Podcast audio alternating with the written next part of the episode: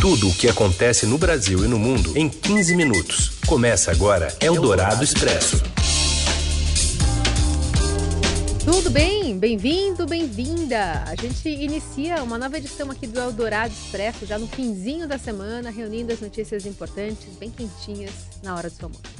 Em 15 minutos aqui pelo rádio, no FM 107,3 da Eldorado e já já acabando o programa vira podcast. Essa aí é uma parceria da Rádio Eldorado com o Estadão. Hoje, aliás, a gente vai tentar, né? Fazer esse resumo em 15 minutos, porque tem muita notícia nessa quinta-feira. Mais ou menos 15 minutos com margem de para mais. para mais hoje. Eu sou a Carolina Ercolim, comigo também o Raíssen Abac e esses são os destaques desta quinta, dia 20 de fevereiro. Eldorado Expresso. Senador Cid Gomes deixa o TI em Sobral e é transferido para Fortaleza. Ele se recupera bem depois de ter levado dois tiros em um motim de policiais militares cearense. O Banco Central anuncia duas medidas que podem aumentar em 135 bilhões de reais a oferta de crédito a partir de março. E ainda o fair play financeiro que pode punir clubes de futebol com má gestão e o adeus a José Mojica Marins, o Zé do Caixão. Eldorado Expresso.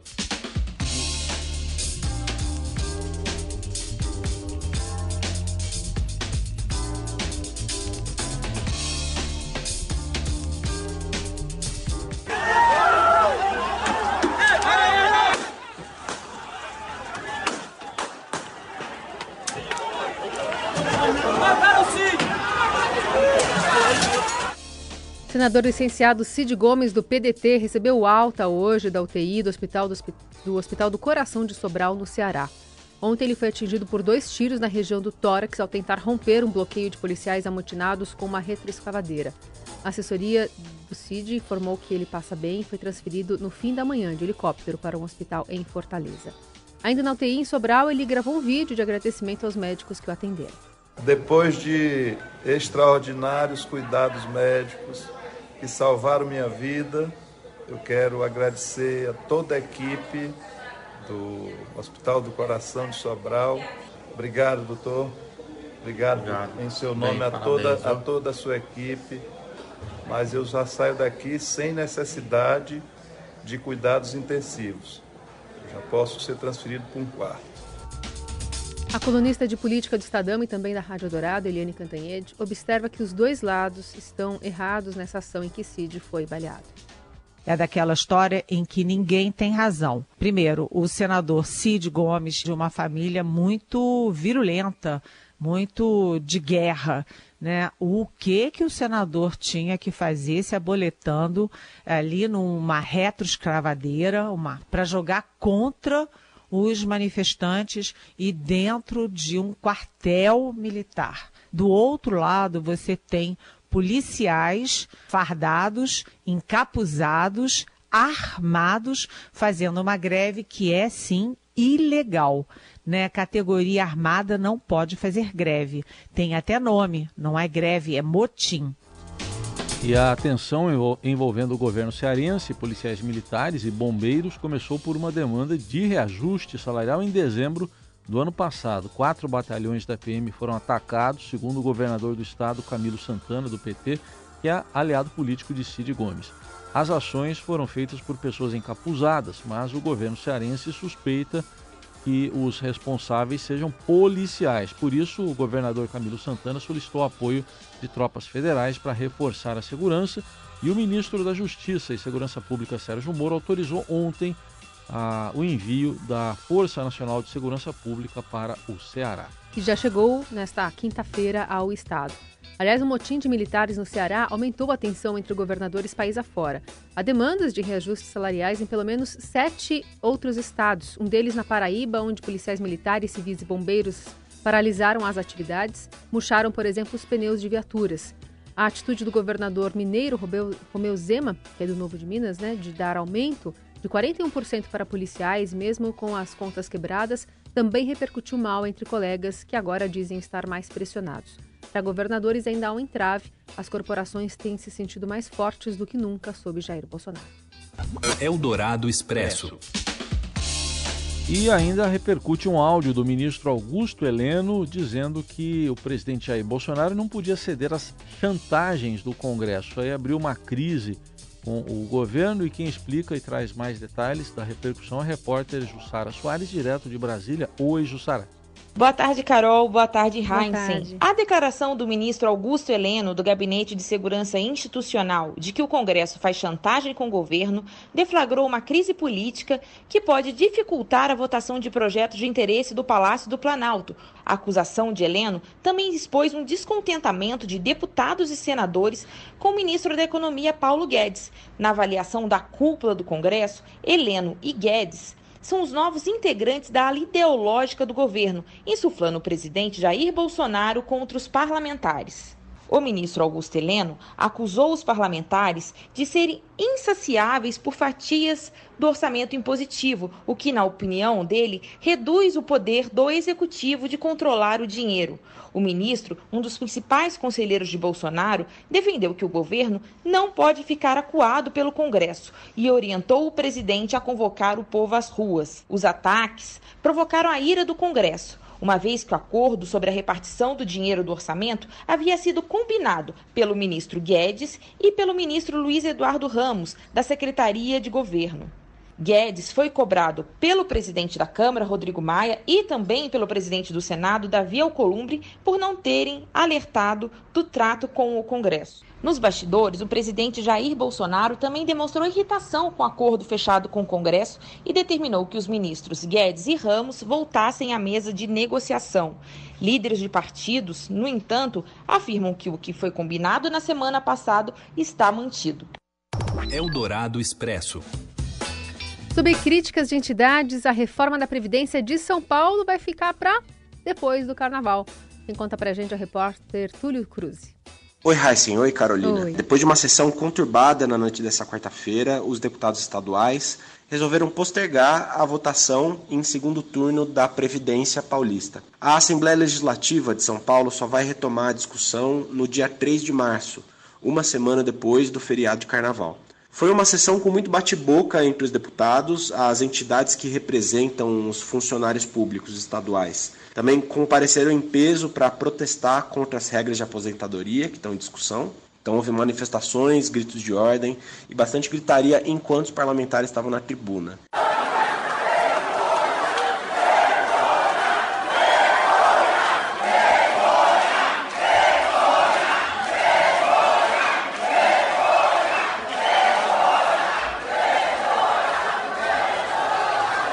Isso gerou muitas reclamações da base do governo. Houve uma situação até em que os deputados quase chegaram às vias de fato. O deputado Douglas Garcia, do PSL, divulgou um vídeo em que aparece levando um empurrão da deputada Márcia Lia, do PT. Ele promete entrar com uma representação contra a deputada que não se manifestou sobre o caso. A sessão acabou ficando sem clima para continuar e os líderes partidários entraram no acordo para suspender a sessão que estava prevista para essa quinta. Então, a tramitação da reforma da Previdência dos servidores estaduais deve ficar parada pelos próximos 12 dias. Eldorado Expresso. E com o avanço do carnaval de rua em São Paulo, as mulheres estão cobrando mais participação nas decisões. A presença de apenas duas mulheres em uma reunião para discutir a folia paulistana em agosto foi um abre-alas para a criação da Comissão Feminina do Carnaval de Rua de São Paulo. Uma das principais reivindicações do grupo é que a campanha contra o assédio no carnaval seja de responsabilidade do poder público. O Não é Não, por exemplo, que é essa campanha, teve início em 2017 lá no Rio de Janeiro. Hoje o projeto é mantido por financiamento coletivo na internet.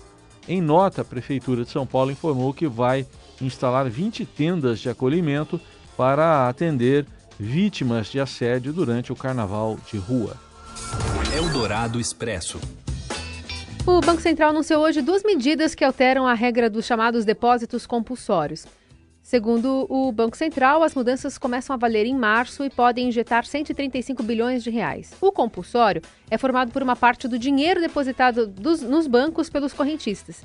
Esses recursos são mantidos pelo Banco Central e os bancos não podem utilizá-lo para fazer empréstimos, resultando em um mecanismo de estabilidade financeira e de combate à inflação.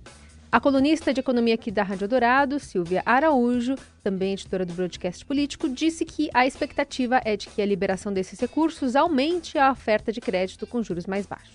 Significa que você tem lá os depósitos à vista e tudo que você faz em depósitos a prazo e poupança também. Sobre esses recursos todos que entram no banco, o Banco Central tira um pouco desse dinheiro de circulação. Então, hoje, o que está acontecendo? Ah, Para todo depósito a prazo, os bancos têm que recolher 31% de tudo isso para o Banco Central. E o Banco Central está dizendo hoje, bancos, não precisa mais recolher 31, recolhe só 25% aqui para o Banco Central. Então, essa diferença de 31 para 25% é injetada no sistema financeiro como dinheiro. E isso vai significar 49 bilhões de reais a mais no sistema financeiro que os bancos podem emprestar no crédito. E a Receita Federal liberou hoje também o programa para a declaração do Imposto de Renda 2020 no site receita.economia.gov.br. receita.economia.gov.br e no aplicativo Meu Imposto de Renda. A entrega começa dia 2 de março, termina no dia 30 de abril, prazo no qual o fisco espera receber cerca de 32 milhões de documentos. Neste ano, os lotes de restituição serão 5 de maio a setembro e não mais 7 de junho a dezembro está obrigado a declarar quem recebeu em 2019 rendimentos tributáveis superiores a R$ 28.559,70. Neste ano, não poderá mais ser deduzida a contribuição patronal sobre empregados domésticos.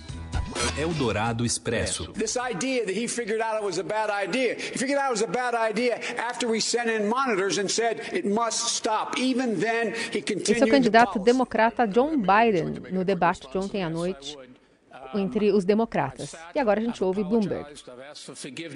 But the bottom line is that we stop too many people, but the policy, we stop too many people, and we've got to make sure that we do something about criminal justice in this country.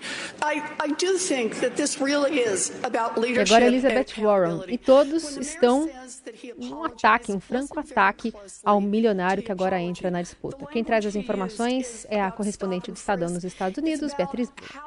Oi, Carol. Oi, Heisen. Boa tarde. Ontem teve debate entre os candidatos democratas à presidência dos Estados Unidos e foi a estreia do Michael Bloomberg, o bilionário e ex-prefeito de Nova York. Foi o debate mais acalorado, sem dúvida, da corrida eleitoral até agora, com muitos ataques, muitas investidas ao Bloomberg, que apareceu muito bem nas pesquisas nacionais, em segundo lugar nas intenções de voto, atrás apenas do Bernie Sanders.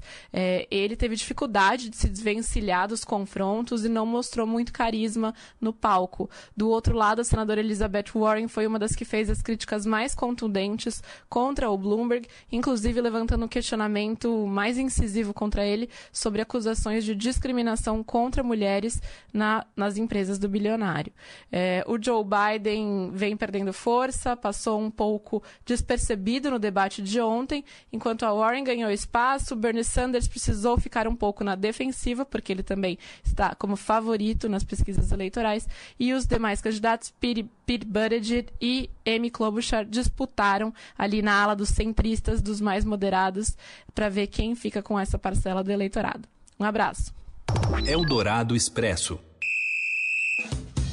A CBF pretende adotar o fair play financeiro a partir agora do Campeonato Brasileiro deste ano e quem conta mais sobre essa medida é o Robson Morelli. Fala, amigo. Olá, amigos! Hoje eu quero falar deste fair play financeiro do futebol brasileiro. A CBF já avisou aos clubes que vai implementar um jeito é, de conferir, de ajudar, de organizar a gestão financeira dos clubes de futebol. O fair play financeiro é o caminho para isso. A CBF já entrou em contato, já ouviu alguns é, departamentos financeiros de clubes e vai fazer uma proposta no dia 28 agora, vai apresentar uma proposta, um texto sobre o assunto, um texto é bem verdade inicial, mas que vai passar a vigorar é, gradativamente no futebol brasileiro. Clubes de futebol, a, a maioria centenário, né, é, precisa dessa ajuda. A CBF vai implementar isso gradativamente, vai começar neste ano, 2020, mas os clubes vão ter tempo para se adequar, para tentar entender. O que a gente já sabe deste documento? O, os clubes vão passar por uma avaliação financeira trimestral. Eles vão ter que mostrar para alguma auditoria ligada à CBF como andam suas contas é, de três em três meses. Há a possibilidade forte de punição. Quem não cumprir esse fair play financeiro não vai poder contratar jogadores, não vai poder participar de campeonatos, vai perder pontos. Então, tudo isso faz parte é, de um novo movimento encabeçado pela CBF para que os clubes de futebol se organizem. É isso, gente. Falei, um abraço a todos, valeu! Eldorado Expresso. Uma paciente do Hospital King College, em Londres, tocou violino enquanto foi submetida a uma cirurgia para remoção de um tumor no cérebro. A abordagem ocorreu para evitar danos a partes sensíveis do cérebro, como as envolvidas em movimentos delicados de mão e coordenação, essenciais, por exemplo, para trocar o instrumento. Dagmar Turner, de 53 anos, foi diagnosticada em 2013 com câncer após uma convulsão durante uma apresentação na orquestra sinfônica da qual participava. E o tumor estava localizado no lobo frontal direito, próximo a uma área que controla os movimentos precisos da mão esquerda. E essa é a mão que a paciente usa para pressionar as cordas contra o braço do instrumento, regulando diferentes tons.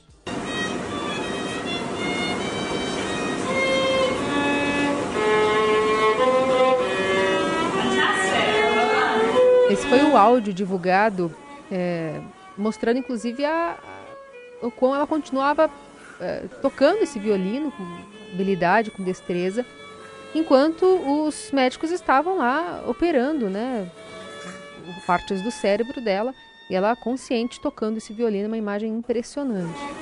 A paixão dela pela música é compartilhada pelo neurocirurgião, que a atendeu, que além de ser um especialista em tumores de cérebro, tem uma graduação em música e é pianista. Agora ela tá tocando a vida, né? Eldorado Expresso. E o principal nome do cinema de terror brasileiro, José Mojica Marins, morreu ontem aos 83 anos. Quem fala um pouco mais da trajetória do Zé do Caixão é o Igor Miller. Olá, Carol. Olá, Heisen. Olá, ouvinte do Eldorado Expresso.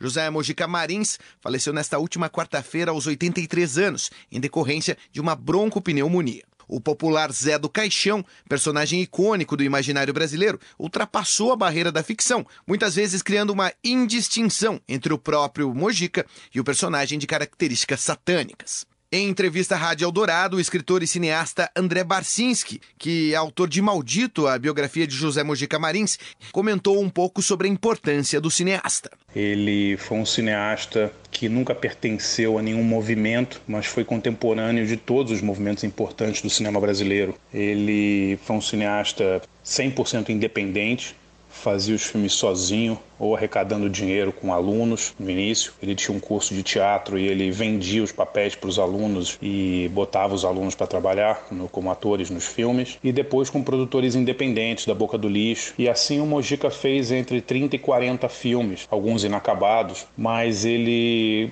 conseguiu fazer uma obra que está entre as mais importantes do cinema brasileiro e, em termos de cinema de terror, sem dúvida, uma das mais importantes e originais do mundo. E se você quiser ouvir mais dessa entrevista, fique ligado no Fim de Tarde Eldorado, logo mais às 5 da tarde, ou em radioeldorado.com.br. E assim a gente encerra esta edição do Eldorado Expresso. Amanhã tem mais, amanhã é sexta-feira, carnaval. Amanhã já, né? É. Você, você e você. A gente volta amanhã. Até. Você ouviu Eldorado Expresso tudo o que acontece no Brasil e no mundo em 15 minutos.